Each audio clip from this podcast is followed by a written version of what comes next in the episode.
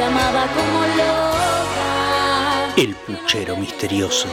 Un menjunje donde la marginalidad y la literatura son una misma cosa. ATR, perro, cumbia,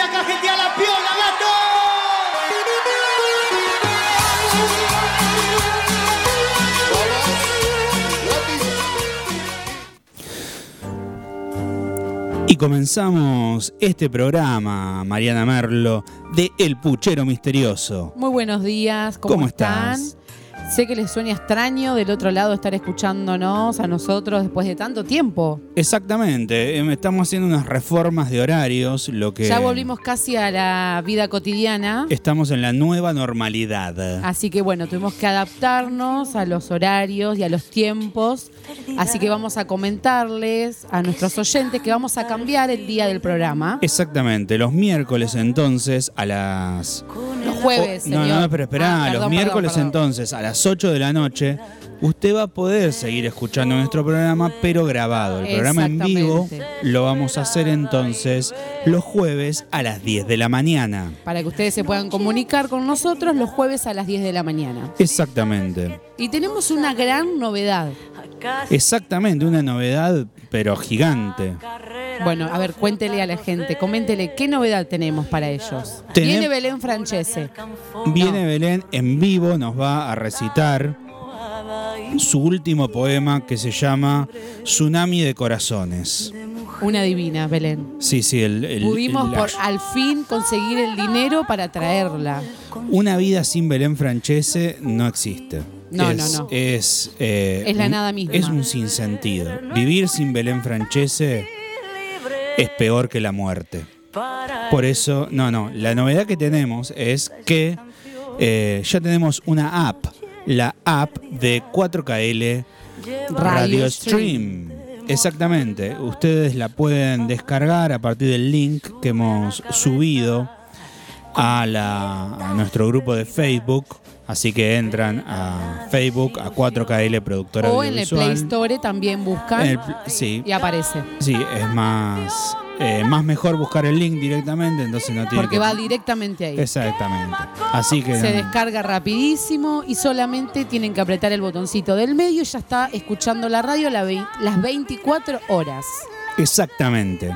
No solamente nos escuchen a nosotros, ¿eh? Esa es la Hay realidad. demás colegas que merecen ser escuchados también. Exactamente, tenemos a, a Juancito Waslet eh, con Comunidad Educativa, tenemos a Gustavo Pernas con eh, su resaca del bidón y Ellos también siguen en los días habituales. ellos sí, por ahora siguen en los, los días problemáticos habituales. somos nosotros. Y sí, siempre, Siempre. siempre.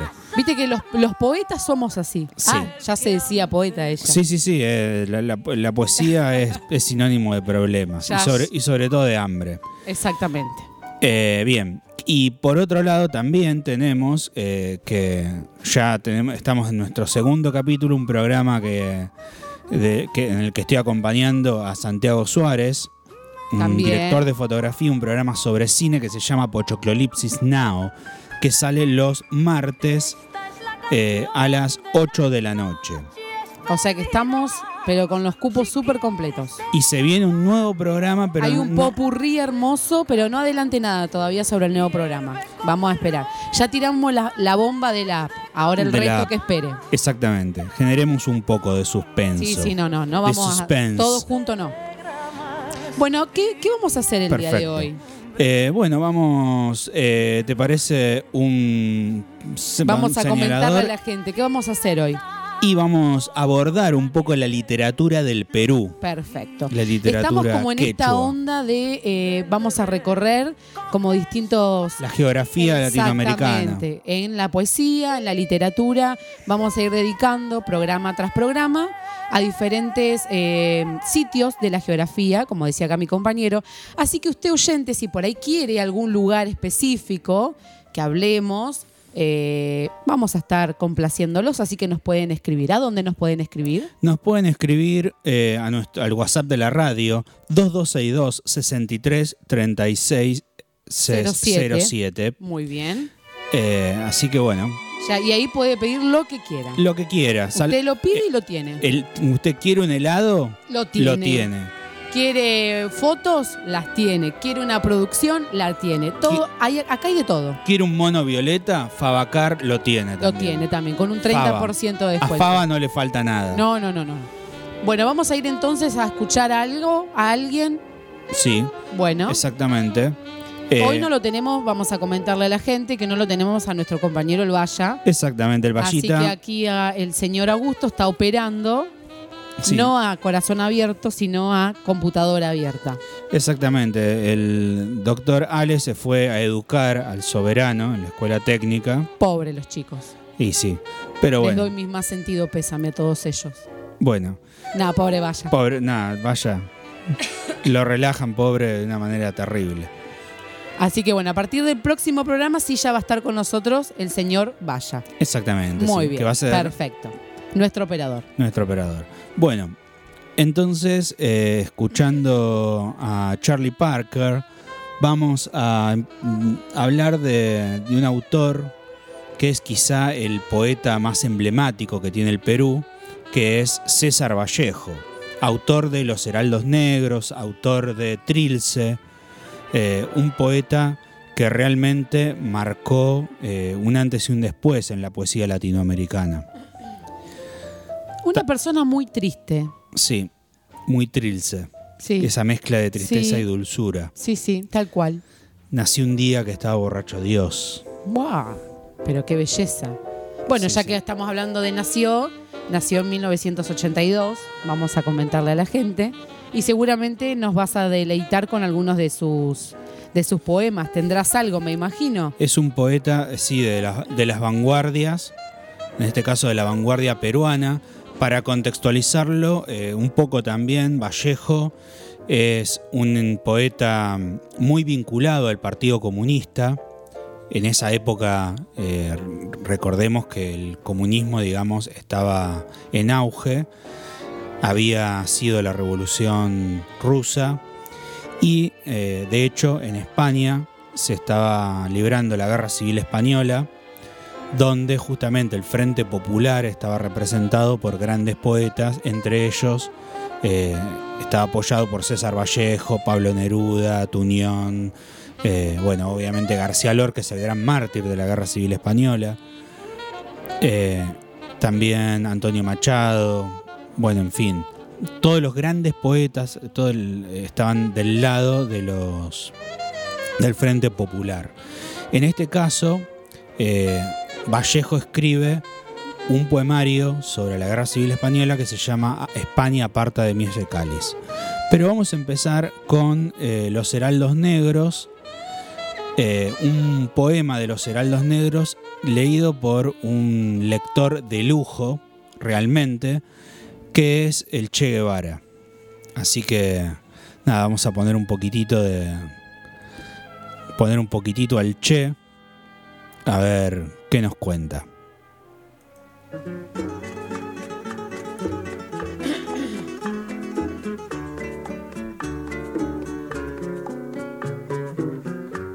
Aprendimos a quererte desde la histórica altura donde el sol de tu bravura le puso cerco a la. Resuena en la cinta que grabó para su esposa en el momento de la despedida y que hoy escucharemos por primera vez. Esto es lo único íntimamente mío, el íntimamente conocido de los dos, que puedo dejarte ahora.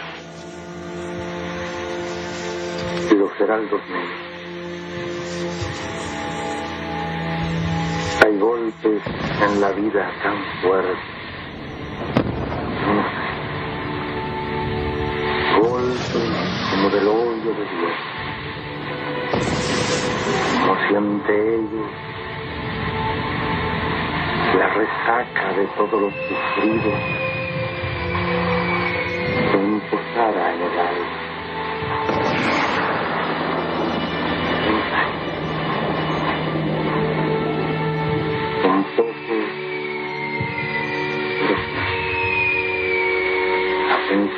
los hacen zanjas pie y en el lomo más fuerte. Serán tal vez los potros de bárbaros afilas, heraldos negros que nos mandan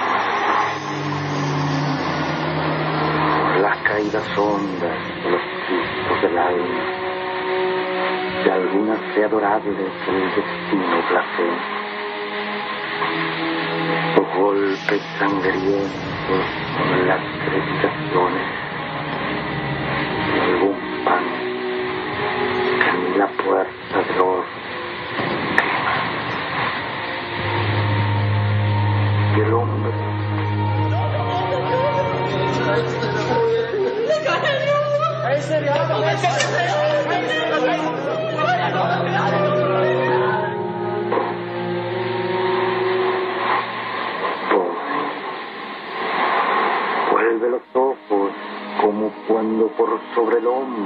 Llama una palmada. Vuelve los ojos locos y todo lo vivido se imposa un cerco de culpa en la mirada.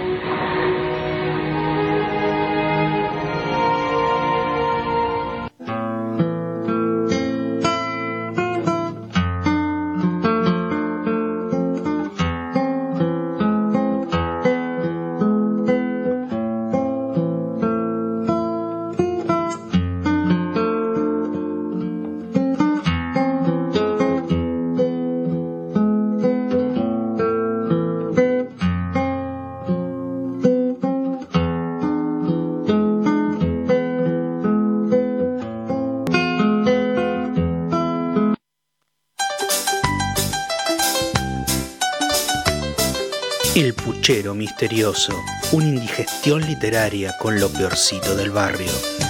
Soy un imbécil, soy medio tarado, soy nulo, soy un retardado. Nunca pasé la edad de la bobera, en el mate yo tengo madera.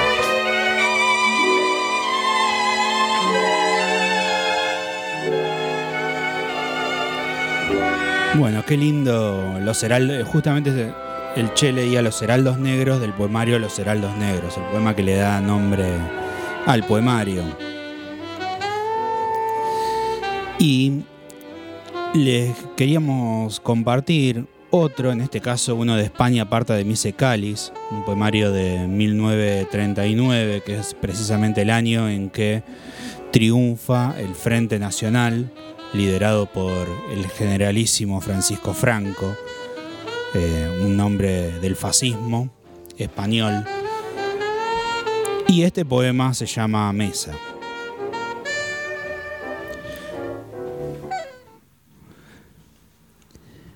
Al fin de la batalla, y muerto el combatiente, vino hacia él un hombre y le dijo, No mueras, te amo tanto. Pero el cadáver, ay, siguió muriendo. Se le acercaron dos y repitiéronle, No me dejes, valor, vuelve a la vida. Pero el cadáver, ay, siguió muriendo. Acudieron a él veinte, cien, mil, quinientos mil clamando, tanto amor y no poder nada contra la muerte, pero el cadáver ay, siguió muriendo. Le rodearon millones de individuos con un ruego común, quédate hermano, pero el cadáver ay, siguió muriendo. Entonces todos los hombres de la tierra le rodearon, les vio el cadáver triste, emocionado, incorporándose lentamente, abrazó al primer hombre, echóse a andar.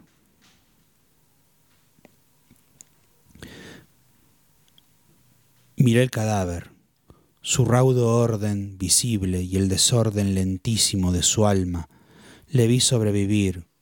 Hubo en su boca la edad entrecortada de dos bocas. Le gritaron su número, pedazos, le gritaron su amor, más le valiera, le gritaron su bala, también muerta. Y su orden digestivo sosteníase, y en el desorden de su alma atrás en balde. Le dejaron y oyeron, y es entonces que el cadáver casi vivió en secreto, en un instante.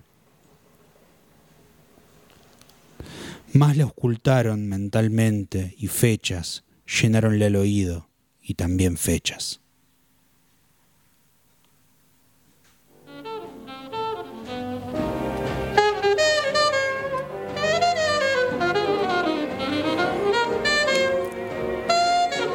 Bueno, buenísimo lo que estuviste compartiendo, Augusto. Eh, yo quiero compartir La Cena Miserable, se llama, que se encuentra en el libro Los Heraldos Negros y dice así, ¿hasta cuándo estaremos esperando lo que no se nos debe? ¿Y en qué recodo estiraremos nuestra pobre rodilla para siempre? ¿Hasta cuándo la cruz que nos alienta no detendrá sus remos? ¿Hasta cuándo la duda nos brindará blasones por haber padecido? Ya nos hemos sentado mucho a la mesa con la amargura de un niño que a medianoche llora de hambre desvelado. ¿Y cuándo nos veremos con los demás, al borde de una mañana eterna, desayunados todos? ¿Hasta cuándo este valle de lágrimas a donde yo nunca dije que me trajera? De codos, todo bañado en llanto, repito cabizbajo y vencido ¿Hasta cuándo la cena durará? Hay alguien que ha bebido mucho y se burla, y se acerca y aleja de nosotros, como negra cuchara de amarga esencia humana, la tumba. Y menos sabe ese oscuro hasta cuándo la cena durará.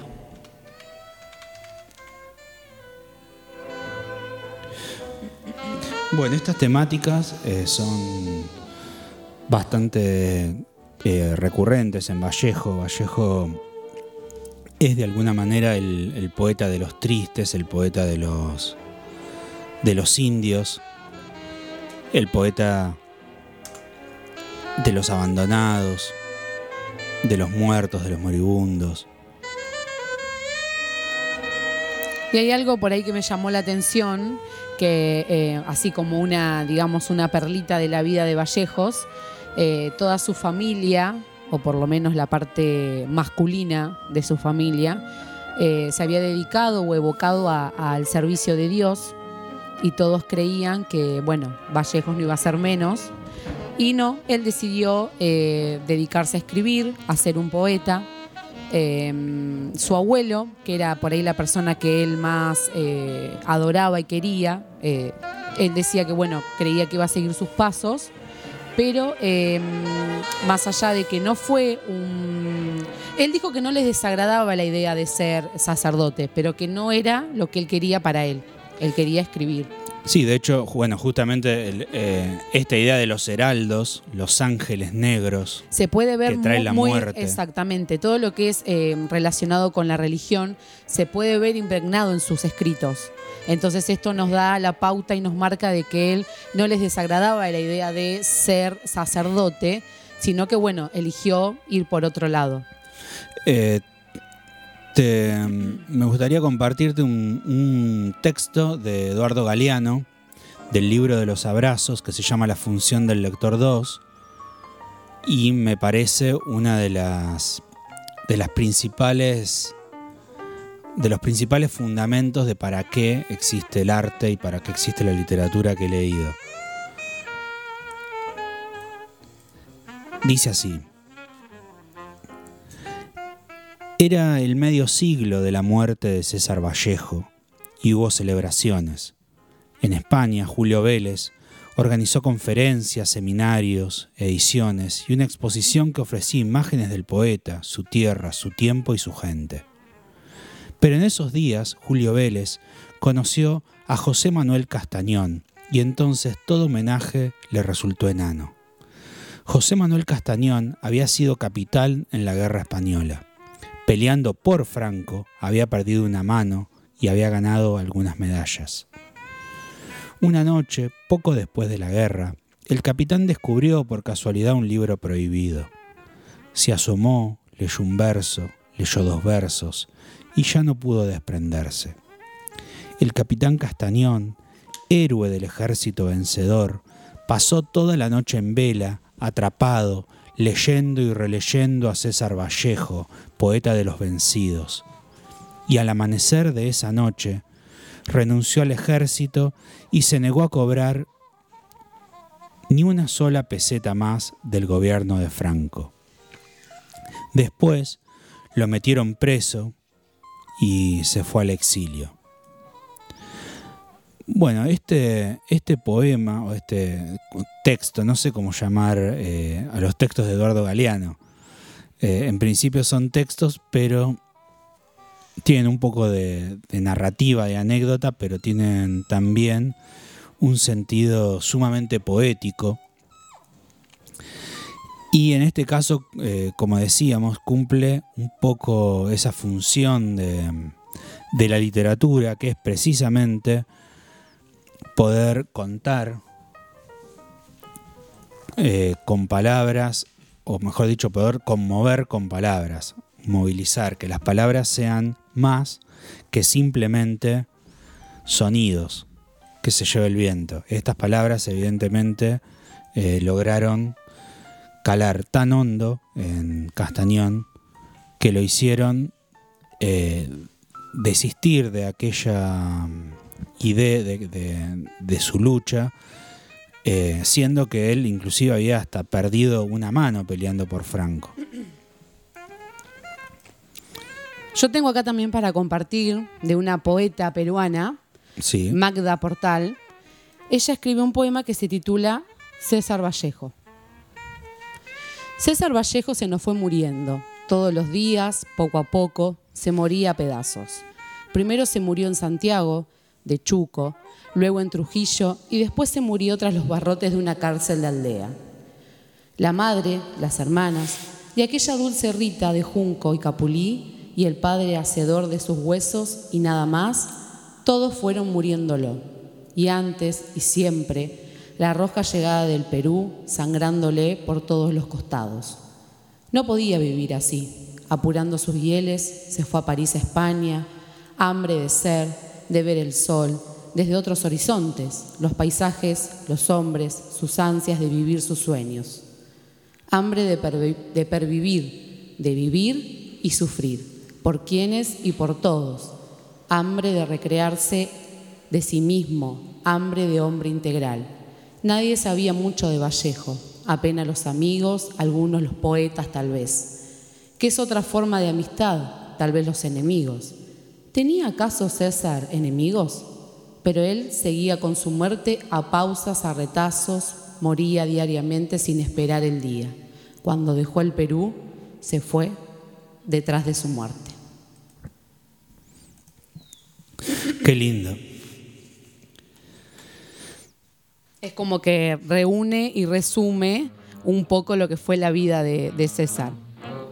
Sí, sí, y es cierto, digamos, que César Vallejo, el reconocimiento que tuvo, lo tuvo después de la muerte, se murió que de básicamente, hambre, básicamente, en París. es lo que pasa siempre, ¿no? Sí. El reconocimiento lo tienen luego y no durante. Exactamente. Y bueno, hablando de, de César Vallejo, cuando hablamos de Vallejo, no sé si querías... Vamos a mm, hablar también de, otro gran escritor peruano. En este caso no es un escritor de literatura, sino que es un intelectual. Estamos hablando de eh, José Carlos Mariátegui. Mariátegui fue un pensador del marxismo peruano y lo que él intentaba eh, hablar de o restaurar, si se quiere, el comunismo inca. Una de las cuestiones que, que analiza es la cuestión del mestizaje en Perú. Y Mariátegui analiza también las, cómo funcionaban las estructuras sociales en la sociedad peruana y llega a la conclusión, una conclusión digamos que era digamos, bastante evidente para los que vivían en la época y los que vivían en Perú, que era que por un lado estaban los criollos blancos, por otro lado estaban los indios, y en el medio estaban los mestizos, hijos de españoles, de generalmente un criollo y una india. Y estos hijos, digamos que tenían los señores criollos, que eran como señores feudales, estos hijos bastardos, eran los administradores del poder y eran los que pegaban latigazos a los propios indios. Por eso, para Mariátegui, la única revolución posible era hacer una revolución en Perú con los mismos indios. Y de ahí es que surge el indigenismo. Un indigenismo que eh, no significa, digamos, volver a las tecnologías de los incas, porque de hecho Mariátegui pensaba, por ejemplo, en los aviones, etc., pero sí pensaba en los indios como los sujetos de la revolución. Y esto se preguntarán qué tiene que ver con la literatura. Bueno, en principio porque precisamente la concepción, esta concepción de Mariátegui hace que surja todo un movimiento literario que es el indigenismo literario, que va a plantear precisamente esto. Los textos eh, del indigenismo, que es el regionalismo que tiene Perú, son textos en donde se aborda la situación de explotación en que viven los indios en manos de los gamonales y cómo hacen eh, o cuáles son, digamos, las posibilidades de estos indios para rebelarse. Dos de los eh, principales escritores del indigenismo son, por un lado, eh, José María Arguedas y por otro lado, Ciro Alegría.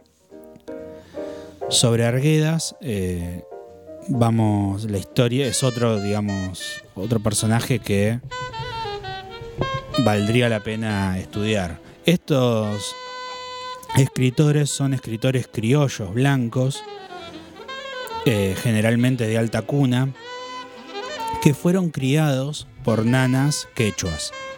Y estas nanas les enseñaron a hablar en quechua, les contaron sus historias y eh, de alguna manera estos escritores se sienten medio...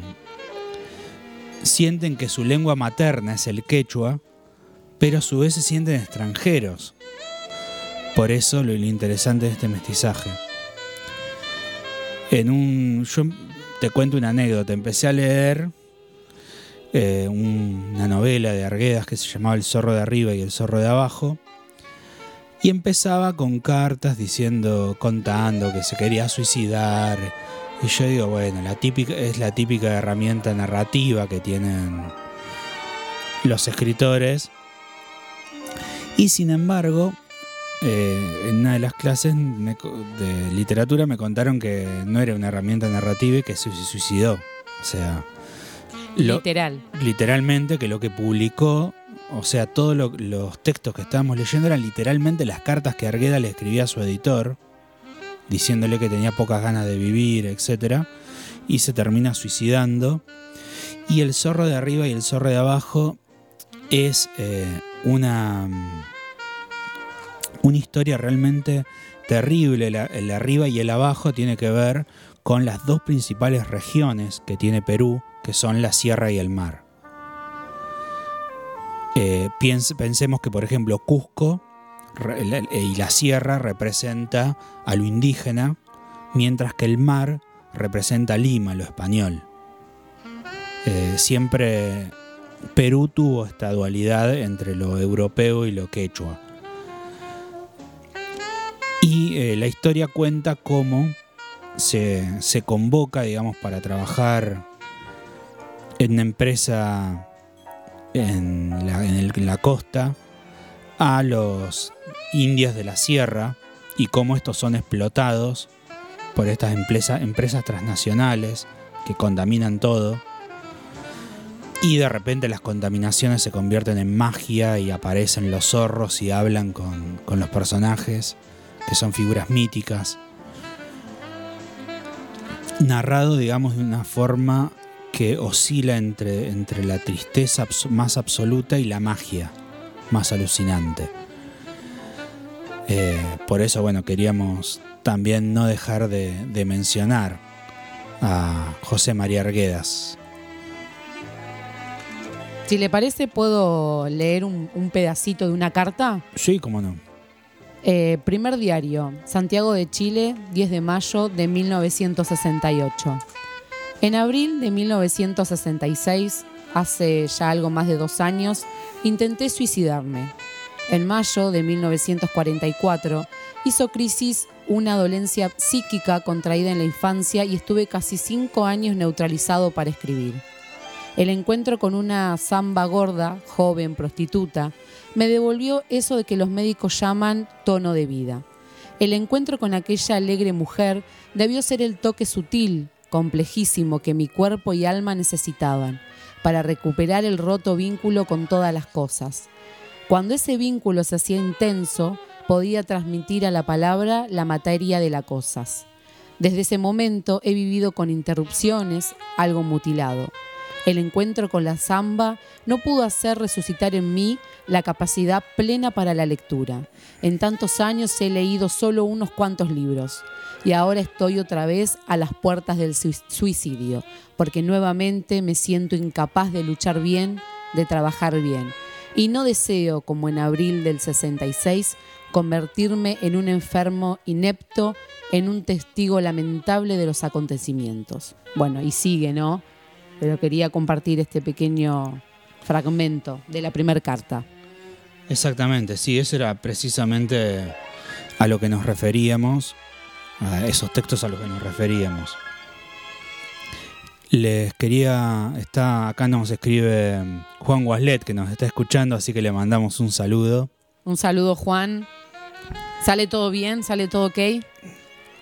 Cuente, cuente Juan. Bueno, y eh, ya que hablamos de Arguedas, usted sí que me decía que tendríamos que, que me presionaba para leer algo mío.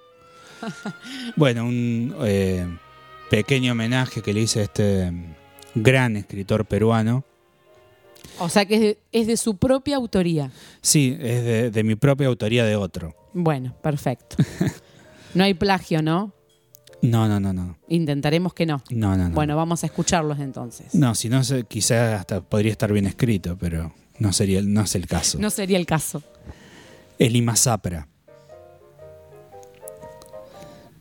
Ya inundaba la luna con sus rayos, las gotas de rocío vegetales y el canto de cristal contra las rocas. Titiraban los astros temblorosos la noche fue cayendo en la arbolada y alzado en la verdura, llevado por el viento de su cauce, las ramas llora el imazapre en el arroyo, como un eléctrico escollo del quejumbroso aire que de la noche hizo primaveras. Tal vez el ceño oscuro de sus párpados o derrama esplendor en la laguna, o su melancolía, o su coro octámbulo de grillos, o una mosca alzando el vuelo azul. El idioma del viento, olvidado el follaje de los bosques, el claro corazón de la mañana y el mundo cristalino de sus cerros. Ahora que no estás, José María, en bosque supo arder la lámpara en la tierra, el ayer, en el que te, borrado la, te ha borrado la descarga y el hoy, en que no sos, hermano Arguedas.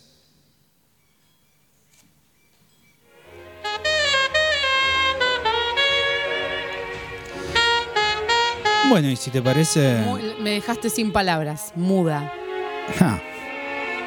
Bueno, ¿en qué, en, qué, ¿en qué época iba a decir no? ¿En qué año escribiste esta, este maravilloso texto? Y esto es del 2007, más o menos. Perfecto. ¿Qué estabas estudiando? Estaba estudiando letras, sí, ah, estaba así con Me parecía. en todo el tuco. Estabas con todo el tuco, exactamente. Sí, sí, sí. Muy bien. Bueno, buenísimo. La verdad que es muy lindo. Y escuchamos entonces La Flor de la Canela, el himno nacional del Perú.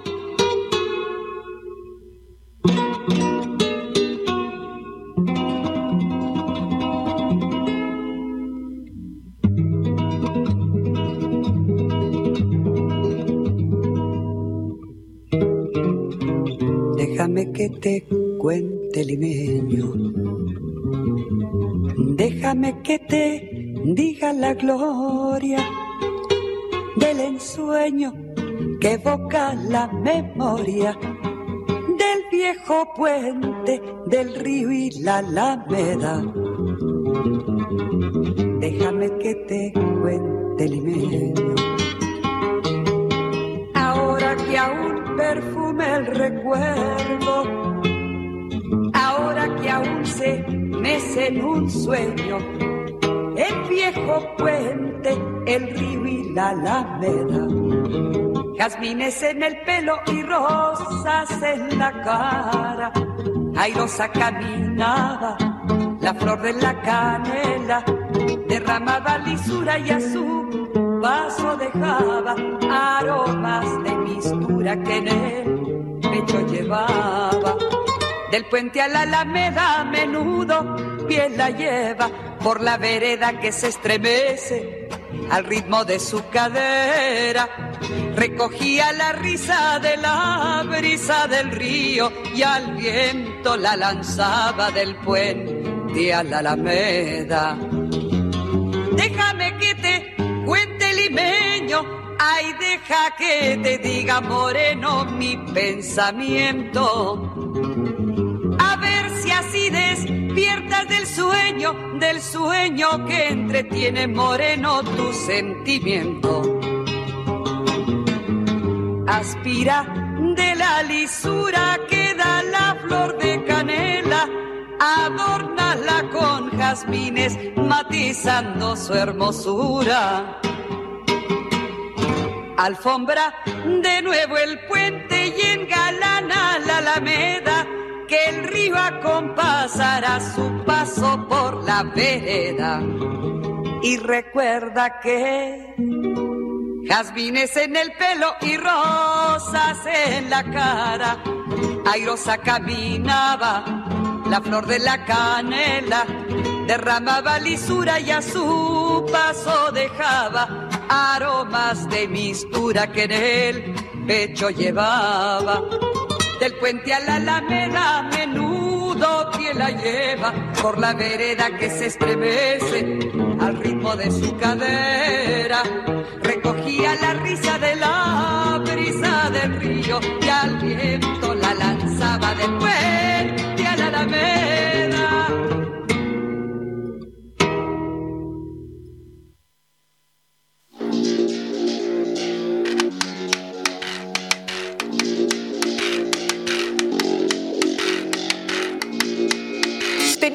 siete años apenas.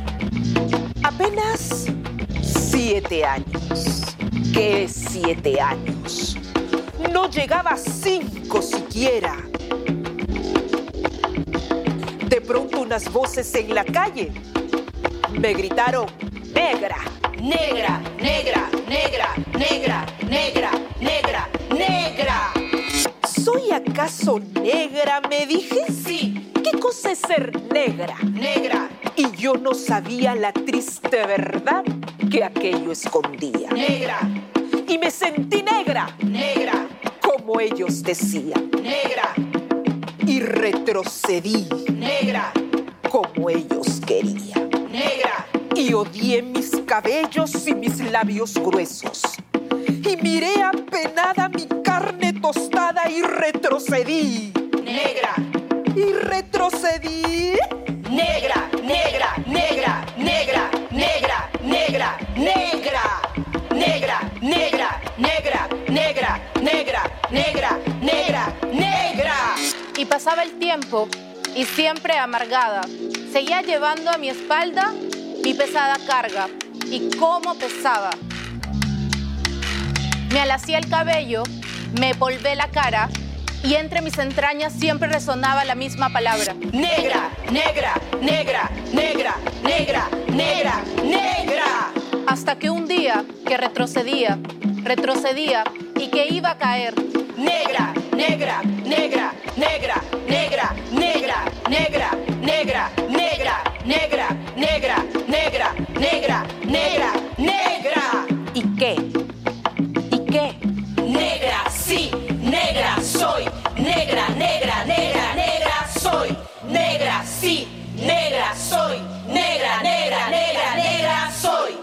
Hoy en adelante no quiero laciar mi cabello, no quiero. Y voy a reírme de aquellos que por evitar, según ellos, que por evitar algún sinsabor llaman a los negros gente de color.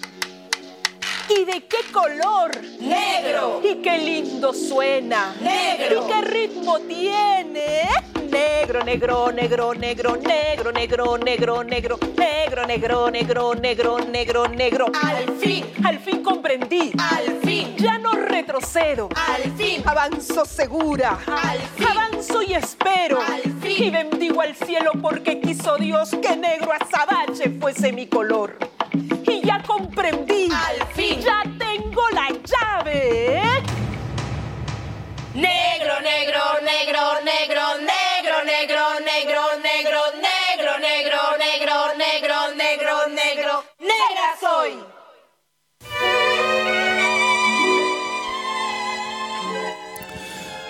Bueno, ustedes dirán qué pasó, se volvieron locos. De Vallejos y de la producción literaria de Augusto Mónaco a esto. Bueno, vamos a explicarle a la gente que quisimos armar como un pequeño bloque de poesía, o perdón, de poetas peruanas, obviamente ya más traído a, la modernidad, ¿no? A nuestra, a nuestra época. Eh, y pensar la poesía como mm, que tiene el poder de hacernos vivir nuestras propias experiencias, ¿no?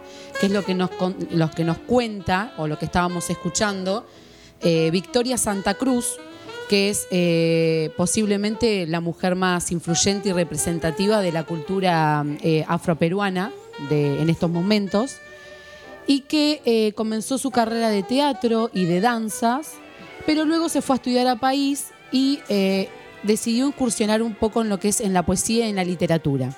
Entonces quiso hacer esta fusión. Esto que estábamos escuchando es un video, que la verdad que está muy bueno el video, porque es una fusión entre lo poético, lo literario y el teatro, ¿no? Eh, básicamente el arte. Entonces, eh, bueno, eh, a través de una experiencia personal que ella tuvo, eh, decidió escribir Me gritaron negra, que es lo que estábamos escuchando, que donde podemos escuchar ese sentimiento y esa voz de protesta, ¿no? Que es esto de lo que ella vive o lo que ella vivía a diario eh, en su lugar de, nacimiento, que es en el Perú, eh, y cómo la poesía puede ayudarnos a demostrar eh, nuestras propias vivencias, nuestras propias experiencias, y que siempre todo va a depender de la mirada de la autora y también desde la mirada del lector, porque creo que no solamente entra en juego el papel del autor o del escritor o de la escritora en este caso, sino también del lector, ¿no? Entonces me pareció interesante o nos pareció interesante poder traer a, las mujeres, en este caso peruanas, en este caso a, Victoria Santa Cruz con eh, Me gritaron negra. Qué lindo. Eh, bueno, hablando también de, de los negros, Mariátegui, por ejemplo, hablaba en, en sus textos sobre el indigenismo y bueno, justamente él descartaba la- a los negros como sujetos revolucionarios porque y en su mo- momento los consideraba que, estaban demasi- que eran demasiado leales a sus amos y que por lo tanto eh, no, digamos, había más posibilidades de traición que, que de unión. Como que siempre los, los indios se escondían a conspirar escondidas de los negros que, que eran los buchones, digamos. Pero también hay, existe una novela peruana que está extrañamente considerada como indigenista y que se llama Matalache. Y Matalache es, eh, el protagonista es justamente un negro. Y habla precisamente de los afroperuanos, pero se los presenta como sujetos revolucionarios, o sea, como sujetos que pueden ser eh, agentes revolucionarios. Creo yo que obviamente con, todo lo que el tiempo ha avanzado, el tema de, sobre todo eh, lo que ha avanzado es los años 60, lo que pasó fue fueron los años 60 y 70, eh, en donde hubo una toma de conciencia sobre todo de los grupos más eh, oprimidos, en este caso en el Perú, los, eh, los indígenas y los negros, los- afroperuanos, que ha llevado, digamos, a esta toma de conciencia y esta lucha. A esto se le suma que esta- estamos hablando de una autora actual que está además influida por el movimiento feminista. eh, por eso es interesante ver este empoderamiento. Y cómo se da en, en las distintas partes ¿no? de la geografía.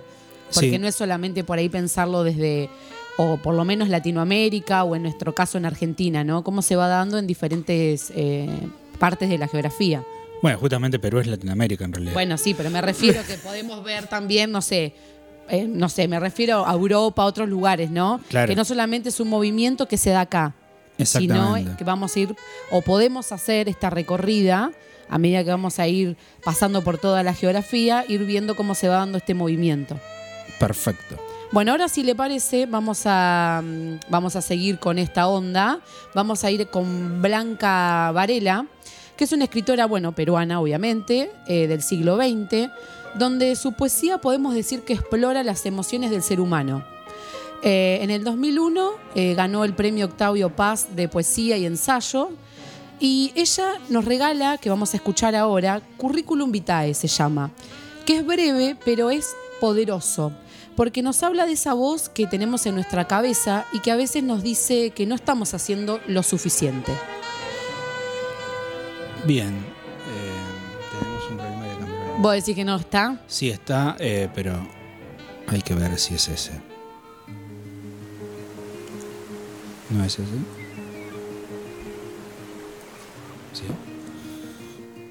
Mar en desuso, abandonado en la playa, entre restos de barcas y pelícanos.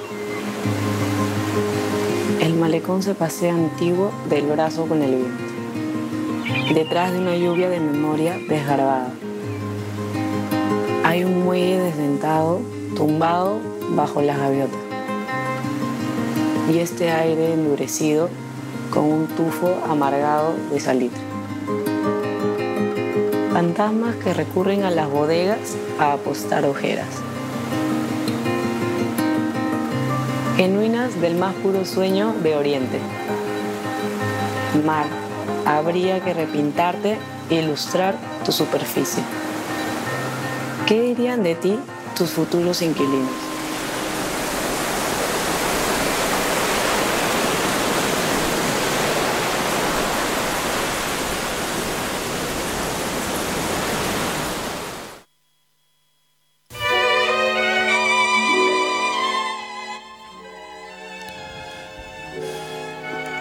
Bueno, tuvimos un pequeño acá, eh, vaya, volvé, por favor, te perdonamos. Eh, no, eh, la, la que estuvimos escuchando es Rosa, eh, Rosela, perdón, Di Paolo, que bueno, nos regalaban y dicen por ahí que bueno, no lo tenía preparado, pero bueno, ya salió al aire. Estudió literatura durante varios años y bueno, eh, se dedicó a la docencia universitaria. Bueno, ella nos regalaba y dicen por ahí que eh, es una de sus antologías eh, de la poesía peruana que las reúne todas en un libro que se llama Villalar, el libro. Ahora sí, si le parece, vamos a ir con la anterior, que era Blanca Varela, que es Curriculum Vitae.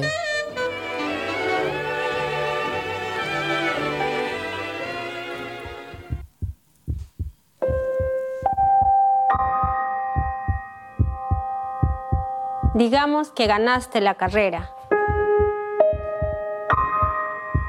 y que el premio era otra carrera. Que no bebiste el vino de la victoria, sino tu propia sal.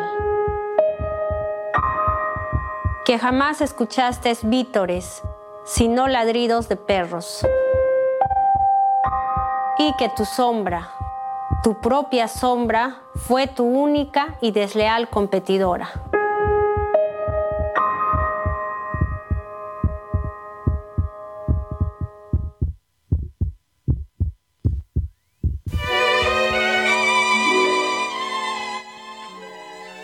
Perfecto, ahora sí, ahí dio en el, dio en el, en el ángulo. Bien.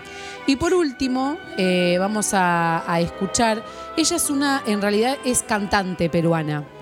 Eh, se llama Chabuca Granda, eh, que en realidad se llama María Isabel Granda, pero es más conocida como Chabuca. Eh, vamos a escuchar La La. Bien, precisamente de, de Chabuca Grande era que habíamos escuchado La Flor de la Canela ante- anteriormente. Exactamente, exactamente. Tiene la flor de la canela, fina estampa, es eh, esa, ah, perdón, ese arar en el mar. Bueno, son distintas canciones y la que hoy trajimos para compartir se llama Lala.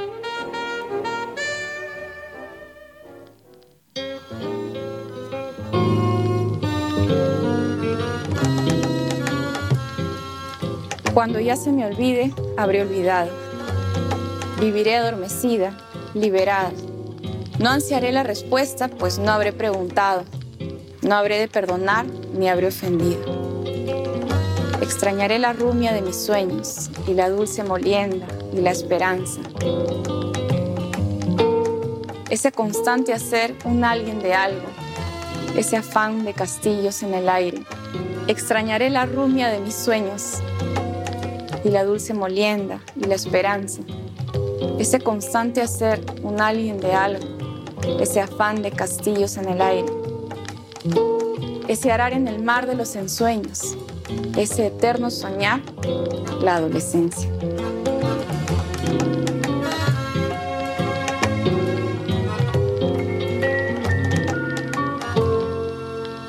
Y nos vamos con Fina Estampa de Chabuca Granda.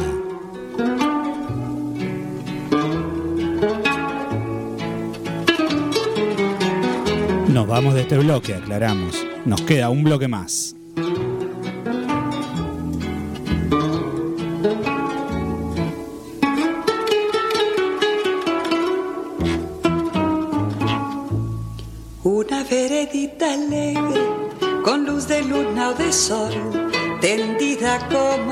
Cinta con sus lados de arrebol. Arrebol de los geranios y sonrisas con rubor. Arrebol de los claveles y las mejillas en flor. Perfumada de magnolias, rociadas de mañanita. La veredita sonríe cuando tu piel la acaricia y la cuculi se ríe y la ventana se agita cuando por esa vereda tu fina estampa pasea. Fina estampa, caballero, caballero de fina estampa. Un lucero que sonriera bajo un sombrero, no sonriera más hermoso ni más luciera. Caballero, y el tu andar andar reluce la cera al andar andar.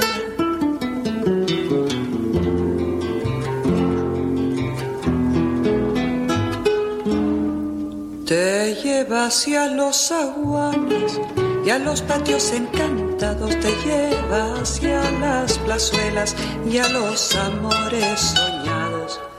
Veredita que se arrulla con tafetanes bordados, tacón de chapín de seda y fustes almidonados. Es un caminito alegre con luz de luna o de sol que de recorrer cantando por si te puedo alcanzar.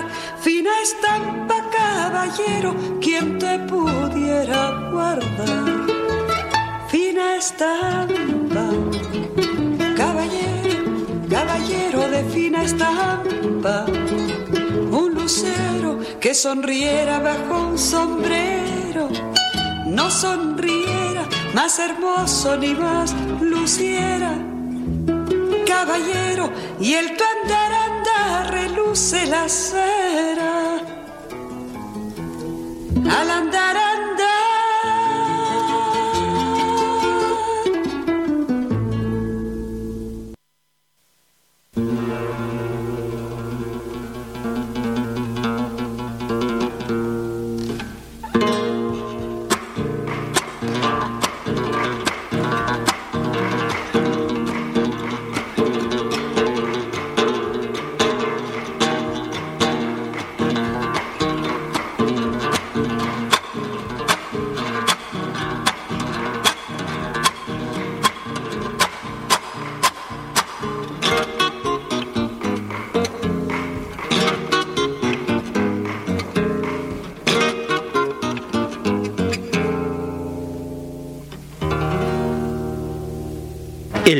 Misterioso, donde el único misterio es saber cómo llegaron estos pibes a la radio.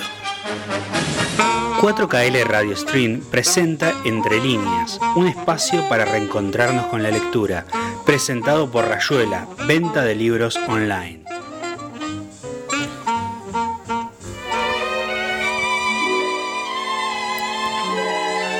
Bueno, y en esto, en nuestro último bloque, como ya es costumbre, tenemos el espacio Rayuela, eh, que es este espacio para eh, vender, Vamos- básicamente. sí, para que No eh, vamos a se llene los bolsillos Exacto. la señorita Merlo. Exactamente, no vamos a mentir. ¿Señorita o señora? No, señorita aún. Vive en el pecado, cierto que lo dijimos Hace y lo 15 repetimos. Hace 15 años que la señorita Merlo, ya madre, amancebada, Y y, ya creo vive que en el pecado. Voy a morir en el pecado. Ya está, ya creo. Horror. Horror de los feligreses al oír estas novedades. Bueno, vamos a lo nuestro, por favor. Hoy trajimos aquí para recomendar, en el espacio Rayuela, eh, un libro que se llama La Bárbara Tristeza, que es eh, un poemario de poesía quechua. Esta muestra de la poesía quechua, de neta tradición oral y anónima, propone un intenso recorrido desde las oraciones cha- chamánicas e himnos de poder precolombinos, pasando por la letrística de las canciones populares en esa lengua. Este libro, sin embargo, no es un acto de arqueología literaria ni un homenaje a lo desaparecido ni un llamado a las buenas conciencias, sino un pequeño pero filoso aporte para seguir ahondando, más que la pregunta, por la identidad americana, la calidad misma de ese preguntar, la ética en sí, en que ese preguntar se sustenta. Poesía desgarrada y a su modo existencial que incita a revisar nuestra experiencia cotidiana en tanto habitantes de una tierra muchas veces desconocida. No son las culturas tradicionales de América esquirlas de un tiempo cerrado, por los portales de ese futuro en experiencia inexorable hacia el que corre y se agita una supuesta civilización. Son parte constitutiva e inaludible de un horizonte compartido. Y aquí nuestro compañero Augusto nos va a deleitar con una- un pequeño fragmento de este libro que recomendamos en el día de hoy en el espacio Rayuela. Y vamos a decirle que la página de Instagram es rayuela-libros. Ahí van a poder encontrar este y, muchísimos libros más eh, que traemos por pedido y a pedido del público. Que casi, casi, casi vamos a cumplir un año. Así que súper feliz de toda la repercusión y de que podemos seguir y de que cada vez somos más en esta comunidad lectora que hemos formado, que la verdad que, bueno, nada, feliz y que hace dos días atrás fue el Día del Librero, le comento, que la verdad que me siento orgullosa de... Ya me, ya me convertí y me siento parte de esta secta, ¿viste? De los libreros. Así que feliz de pertenecer a esta comunidad y que cada vez seamos más los lectores. Y tengo mi pequeña rayo- eh, rayualerita, vamos a decirle, que es mi niña, Sí. que también se ha dedicado a la venta de libros. También hacemos unas pequeñas ferias en casa. Gitaneando con su Eh, hija. Olvídate, a full. Bueno, che, de algo que vivir. La nena quiere cosas, bueno, mi vida vende libros. Antes de que venda helados, prefiero que venda libros. Porque ella quiere ser como yo, me dice siempre. Bueno, hija, no, helados no. Vendé libros. Bueno, vaya Bien. a la venta de libros. Bien ahí. Bueno, ahora sí, lo dejamos a- al señor Augusto Mónaco, que nos va a deleitar con una poesía de este libro de poesía quechua. Bueno, en realidad eh, es un poema bastante extenso eh, y, y a la vez bastante triste. Se llama Elegía a la muerte de Atahualpa. Recordemos que las elegías son poemas fúnebres. Y recordemos que Atahualpa, el último emperador inca, muere en manos de Pizarro. ¿Qué arco iris es este negro arco iris que se alza? Para el enemigo del Cusco, horrible flecha que amanece. Por doquier, granizada siniestra golpea. Mi corazón presentía cada instante, aún en mis sueños, asaltándome, en el letargo, en la mosca azul anunciadora de la muerte, dolor inacabable. El sol vuélvese amarillo, anochece, misteriosamente amortaja Atahualpa, su cadáver y su nombre. La muerte del Inca reduce al tiempo que dura una pestañada. Su amada cabeza ya le envuelve el horrendo enemigo y un río de sangre camina, se extiende en dos corrientes. Sus dientes crujidores ya están mordiendo la bárbara tristeza. Se han vuelto de plomo sus ojos que eran como el sol, ojos de Inca. Se ha helado ya su corazón de Atahualpa. El llanto de los hombres de las cuatro regiones ahóganle. Las nubes del cielo han dejado ennegreciéndose. La madre luna, transida con el rostro enfermo, empequeñece. Y todos y todos se esconden, desapareces, desaparecen padeciendo. La tierra se niega a sepultar a su Señor, como si se avergonzara del cadáver de quien amó, como si temiera a su adalid devorar. Y los precipicios de rocas tiemblan por su amo, canciones fúnebres entonando, el río brama con el poder de su dolor, su caudal levantando. Las lágrimas en torrentes juntas se recogen. ¿Qué hombre no caerá en el llanto por quien le amó? ¿Qué niño no ha de existir para su padre?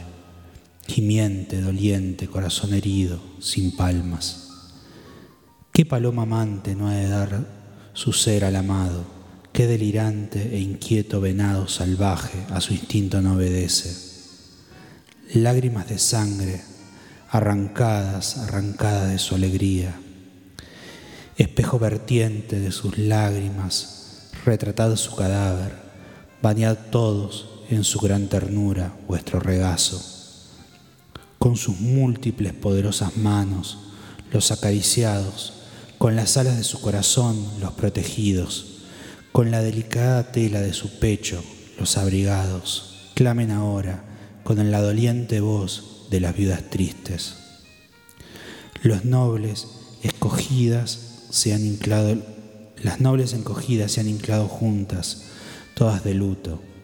El Villaj Uma se ha vestido de su manto para el sacrificio todos los hombres han desfilado a sus tumbas. Mortalmente sufre su tristeza delirante la madre reina. Los ríos de sus lágrimas saltan al amarillo cadáver. Su rostro ya yerto, inmóvil, y su boca dice, ¿A dónde te fuiste perdiéndote de mis ojos, abandonando este mundo en mi duelo, eternamente desgarrándote de mi corazón?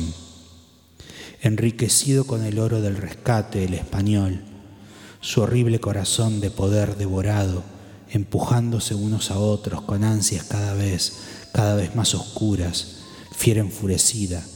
Les diste cuanto te pidieron, los colmaste, te asesinaron sin embargo.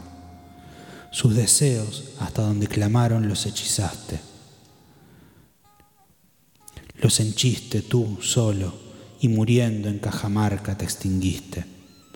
Se ha acabado ya en tus venas la sangre se ha apagado en tus ojos la luz. En el fondo de la más inmensa estrella ha caído tu mirar.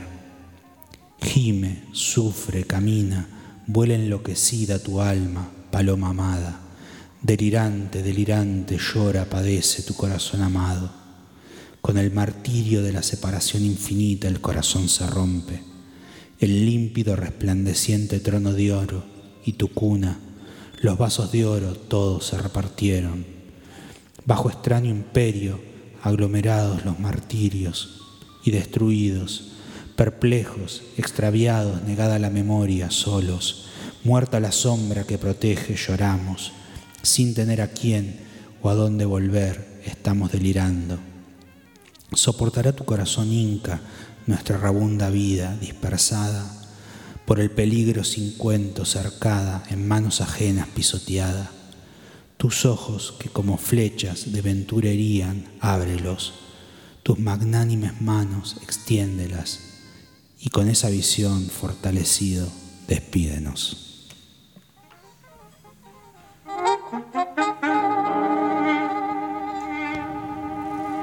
Una genialidad. Muy bueno. Bueno, es un poco uno dice una genialidad, ¿no? Bueno, está relatando eh, la muerte y todos los sufrimientos que padeció, pero eh, una genialidad en cuanto a la, a- a la riqueza ¿no? de la escritura que tiene. Exactamente, lo que de- sigue demostrando que en poesía no existen los pueblos subdesarrollados. Exactamente. Bueno, entonces damos por finalizado este programa del día de hoy. Exactamente, y nos vamos a despedir con una canción de Joaquín Sabina dedicado a Jimena, una peruana limeña. Así que Nos encontramos entonces el próximo jueves, recuerden. el jueves exactamente a las 10 de la mañana Vamos estaremos a estar en por vivo. aquí. Pero los miércoles a la tarde seguirá saliendo el programa grabado. El programa de los jueves, ¿no? Exactamente. Así que hasta el próximo jueves Así y vamos es. con Sabina. Y vamos con más.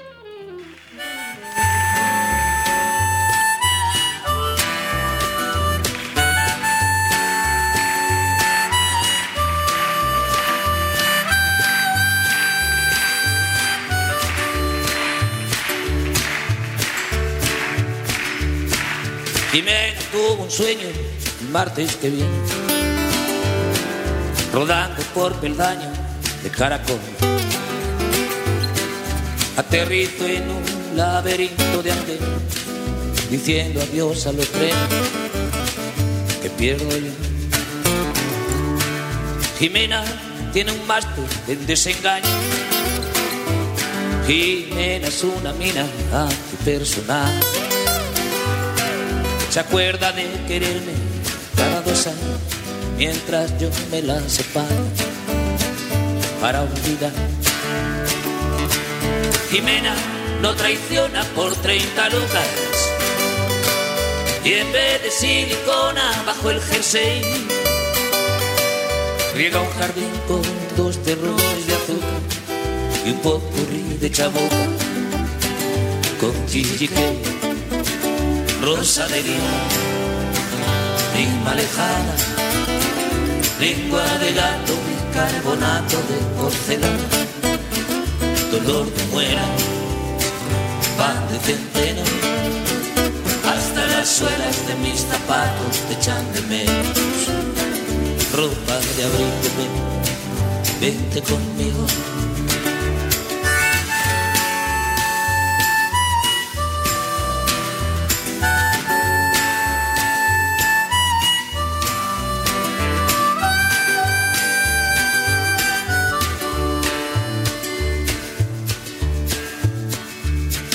Jimena no deshoja las margaritas